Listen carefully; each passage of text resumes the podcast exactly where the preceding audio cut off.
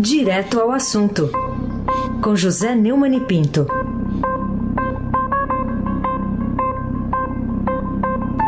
Oi, Neumani, bom dia. Bom dia, Raíssen Abac, o craque. Bom dia, Bárbara Guerra. Bom dia, Almirante Nelson e o seu pedalinho. Bom dia, Moacir Biasi. Bom dia, Clã Bonfim, Emanuel Alice Isadora. Bom dia, melhor ouvinte, ouvinte da Rádio Eldorado 107,3 FM. Raiz Abac, o craque.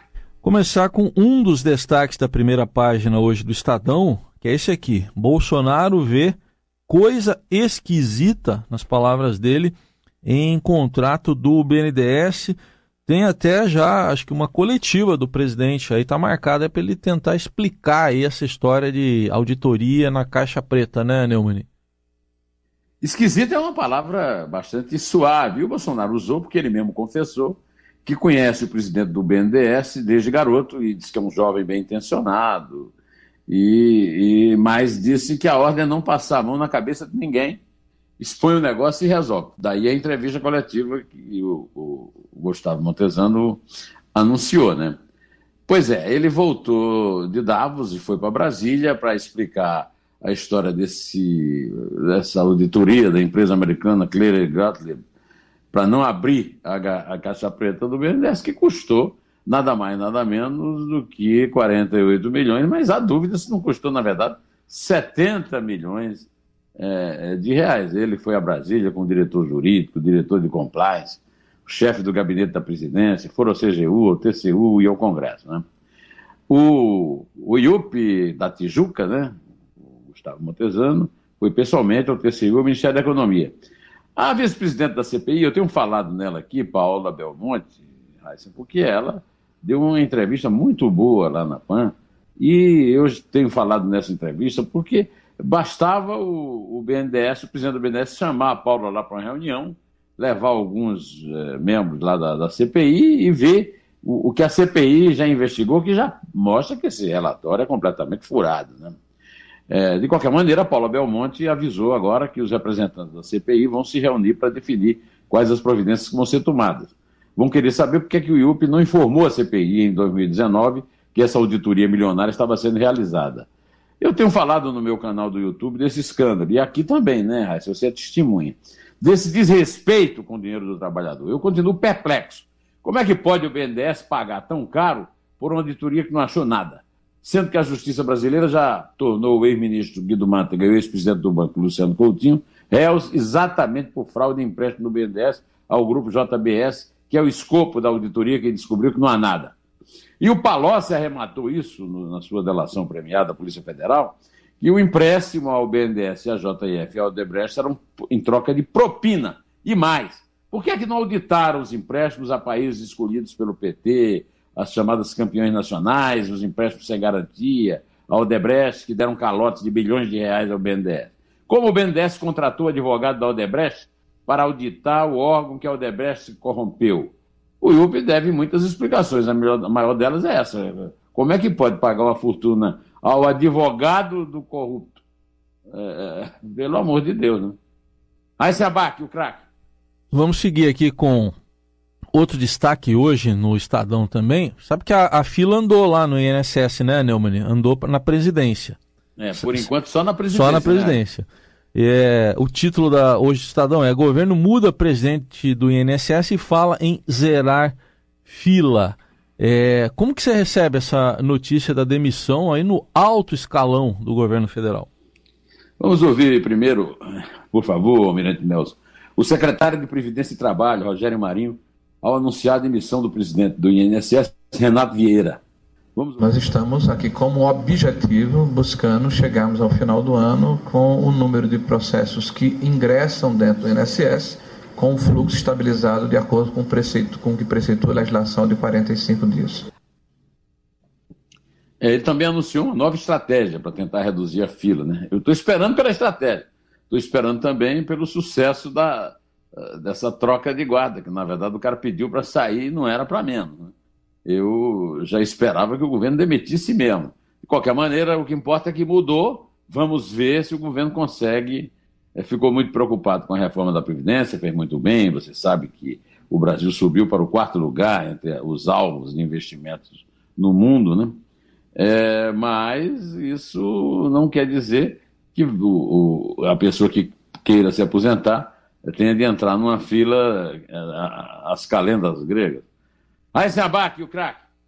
Neumann, é, teve uma ordem do presidente Bolsonaro, ele deu essa ordem para demissão do número 2 da Casa Civil, o Vicente Santini. Para você, isso aí significa uma mudança quanto à tolerância aí do chefe do governo em relação a pessoas próximas do, do clã dele mesmo? É, esse Vicente Santini, como o Gustavo Montezano, também é conhecido dos Bolsonaro, fez, é, divulgou nas redes sociais fotos com o presidente, os filhos tal. E o que ele fez é um absurdo, né? Pegar uma aeronave é, militar oficial da FAB para ir até Davos, na Suíça, e de lá para Nova Delhi, na Índia. É, demitir é o mínimo. Eu acho que, por exemplo, o Onix Orezano também tinha que responder por isso a não ser que ele seja um, um, implantado lá pelo próprio Bolsonaro. E Bolsonaro não vai renunciar por causa disso. De qualquer maneira, vamos ouvir o que o Bolsonaro disse a respeito desse assunto. Por favor, Almirante Nelson. Inadmissível o que aconteceu. Tá? Já está destituído da função de, de executivo do Onix, de, de, decidido por mim.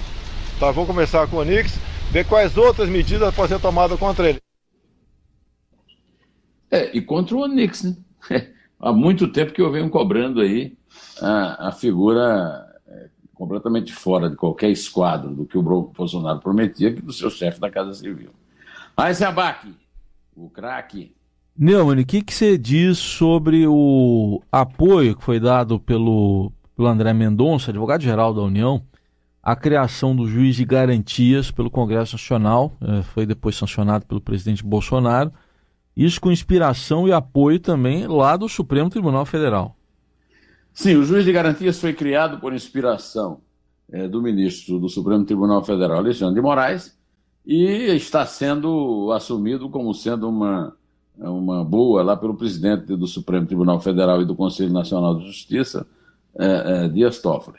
Não há novidade nisso aí. O André Mendonça apoiou o banquete milionário de vinhos premiados três vezes, apoiou um decreto infame, é, decretando a, a, perseguição a quem que fizesse qualquer crítica ao Supremo e também a censura à revista Cruzoé.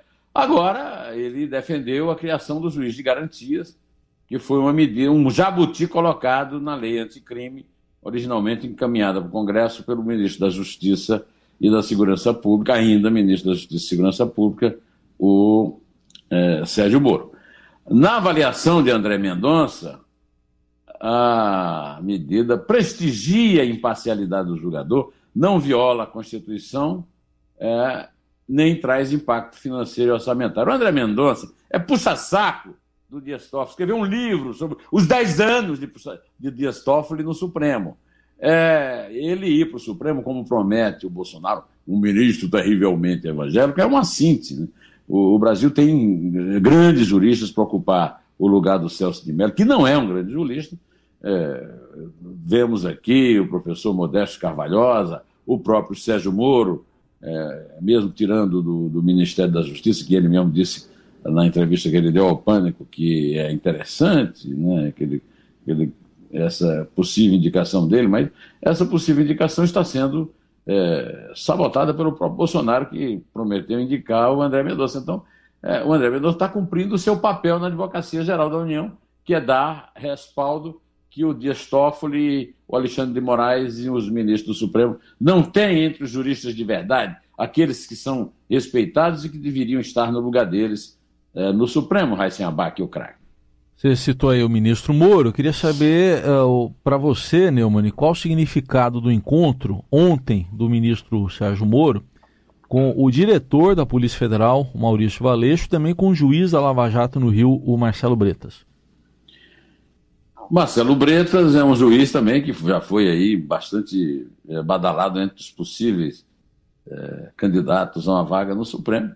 O, o Moro é outro. Agora, o Marcelo Valeixo, ele está sendo prestigiado pelos dois, porque o Alberto Fraga, aquele que foi secretário de Estado é, de um bandido que governou Brasília, o Distrito Federal, né, é, continua numa insistência completamente descabida, é, arrotando a sua intimidade com o presidente e a família, é, pregando um lugar para ele mesmo no Ministério da Segurança que foi criado no governo Temer para livrar a cara do Temer e agora está sendo reivindicado para livrar a cara de outros, como o próprio Alberto Fraga, que tem contas a pagar é, nas investigações do combate à corrupção. Né? O Moro participou de um evento do Departamento Antidroga dos Estados Unidos, que ele fez o discurso de abertura no Rio, e aproveitou e se deixou fotografar ao lado desses dois, deixando, ficando, é, ficou o encontro com o Breta na sétima vara foi divulgado como demonstração de apoio ao trabalho do magistrado. Né?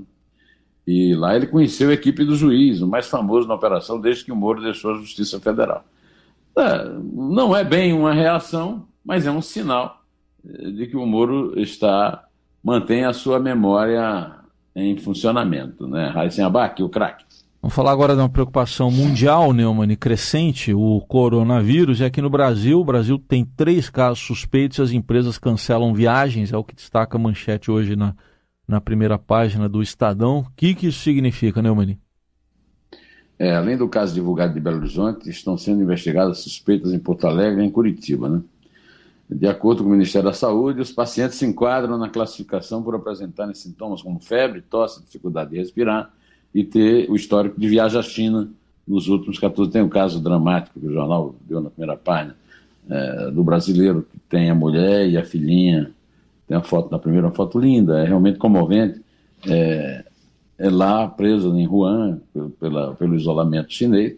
É preciso ter muita calma nessa hora, é preciso não se deixar levar pelo pânico, mas prestar atenção nas é, nos hábitos diários de higiene, na, na, na tentativa de, fazer higiene permanentemente. Acho que uma boa medida é ter um estoque permanente de álcool gel no trabalho, em casa, lavar sempre as mãos com água e sabão, né?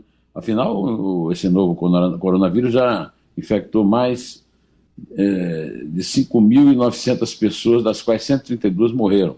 Além da China, 14 países de quatro continentes já confirmaram infecções pela doença.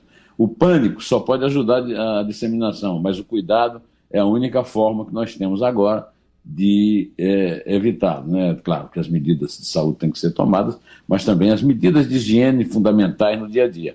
Aí se abaque o craque. Neumann, você, embora não seja sisudo, eu peço para você comentar uma notícia sobre o SISU, o MEC divulga né, o resultado do SISU após aval da Justiça, está destacando aqui também o Estadão. O que, que você acha dessa decisão do presidente do STJ, o ministro João Otávio de Noronha? Ela pode tranquilizar os atingidos pelo erro lá do Enem definitivamente? Lamento, mas não, não tranquiliza ninguém, né? É, o, é, o erro é terrível, seja uma pessoa que tiver sido atingida por ele, é terrível, tem que ser corrigido. E a medida mais é, correta sobre isso era parar tudo e, e fazer tudo de novo. É um, é um processo muito grande. É um, e o, o ministro João Otávio de Noronha é conhecido por suas é, decisões, é, digamos, não sei se seria duro dizer suspeitas, mas é, controversas, né? A respeito do combate à corrupção e também a respeito da, digamos, né, de uma certa compreensão que ele tem para os poderes da República, das pessoas que têm é, poder. Né? De qualquer maneira, ele, é, ele suspendeu a, a, decisão é, pela Justiça Federal de barrar na sexta-feira, até que o Ministério da Educação comprove documentalmente que corrigiu todas as falhas nas notas do Exame Nacional do Ensino Médio. Eu acho que mesmo com a decisão do Noronha, o, o Abraham Weintraub está ali com a espada de Damocles na cabeça. Né? Se o Bolsonaro né, realmente está mudando de comportamento, no caso do BNDES, no caso do INSS, também é o caso de verificar direito essa história do Enem, na educação, é, essa permanente é, queimação é, do Moro pelo tal de Alberto Fraga, cujo currículo não ajuda, mas cuja proximidade da família presidencial e do presidente em particular é, nos deixa um pouco em suspenso em relação, agora nem tanto ao Moro, mas em relação ao Maurício Valeixo, que é, a primeira, é o primeiro alvo, né? a mudança é, do diretor da Polícia Federal, já tem até candidato, que é o secretário da Segurança Pública do Distrito Federal. Tudo concentrado no Distrito Federal, é aquela coisa que eu sempre falo de Brasília. É, se tem alguém que tem que ser execrado no Brasil, é o Celino Kubitschek, que levou a capital para Brasília, tirando do burburinho das ruas do Rio de Janeiro. Faliu o estado do Rio de Janeiro, quebrou a Guanabara, e, e resulta nisso, nessa elite que frequenta os converscotes de Brasília é, e que manda na República em benefício próprio. Né? Agora mesmo nós tivemos o caso do, do Renato Santini, né? É, desculpe, do Vicente Santini, o número 2 do, do Onix, e que foi demitido também pelo Bolsonaro. Eu espero é, que isso, que essa forma de agir nova, é, sem passar pano, né, sem, como se diz na gíria, sem passar a mão na cabeça de ninguém, é, como disse o próprio Bolsonaro, prospere no governo. Aí sem abaque o craque. Neumann, para fechar, acho que ainda há tempo de você comentar, eu queria que você comentasse, saiu anteontem no Estadão um artigo do professor Carlos Roberto de Franco, intitulado Jornais, um Balanço. O que, que você diz sobre isso?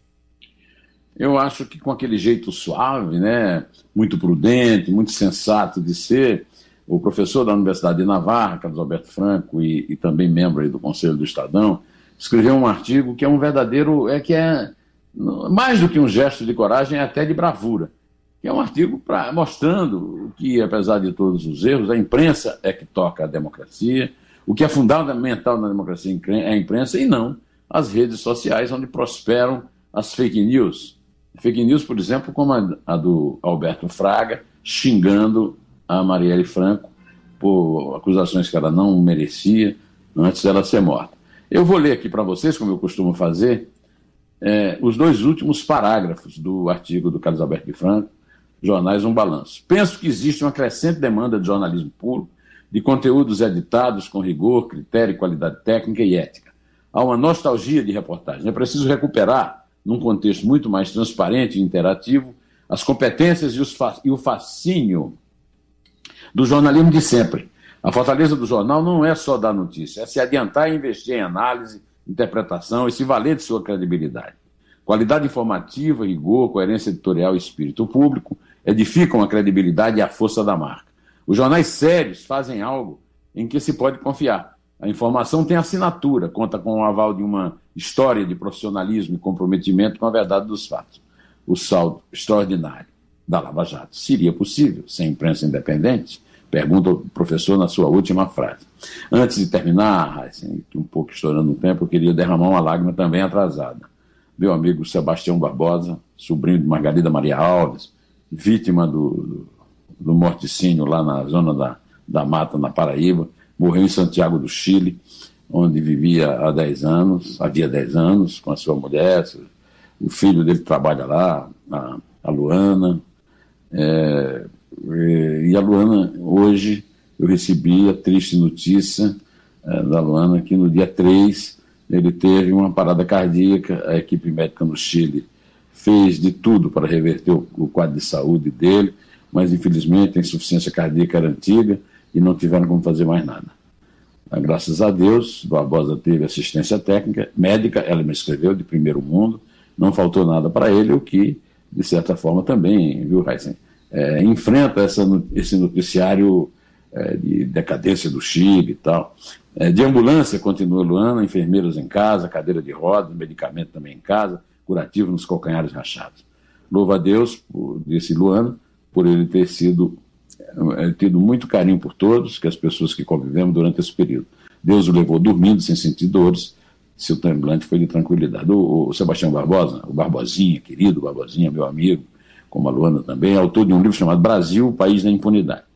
Esse livro foi publicado em 1991, é, a impunidade foi combatida pela Lava Jato, ainda tem um combate muito a, a, ser feito no Brasil, e esse título, de toda forma, ainda vale um pouco e precisa continuar. Precisamos continuar na luta. O Barbosinha começou lá em 1991, na Paraíba. Um livro, o livro foi publicado pelo Siciliano e fez muito sucesso. Esse título é muito forte, né?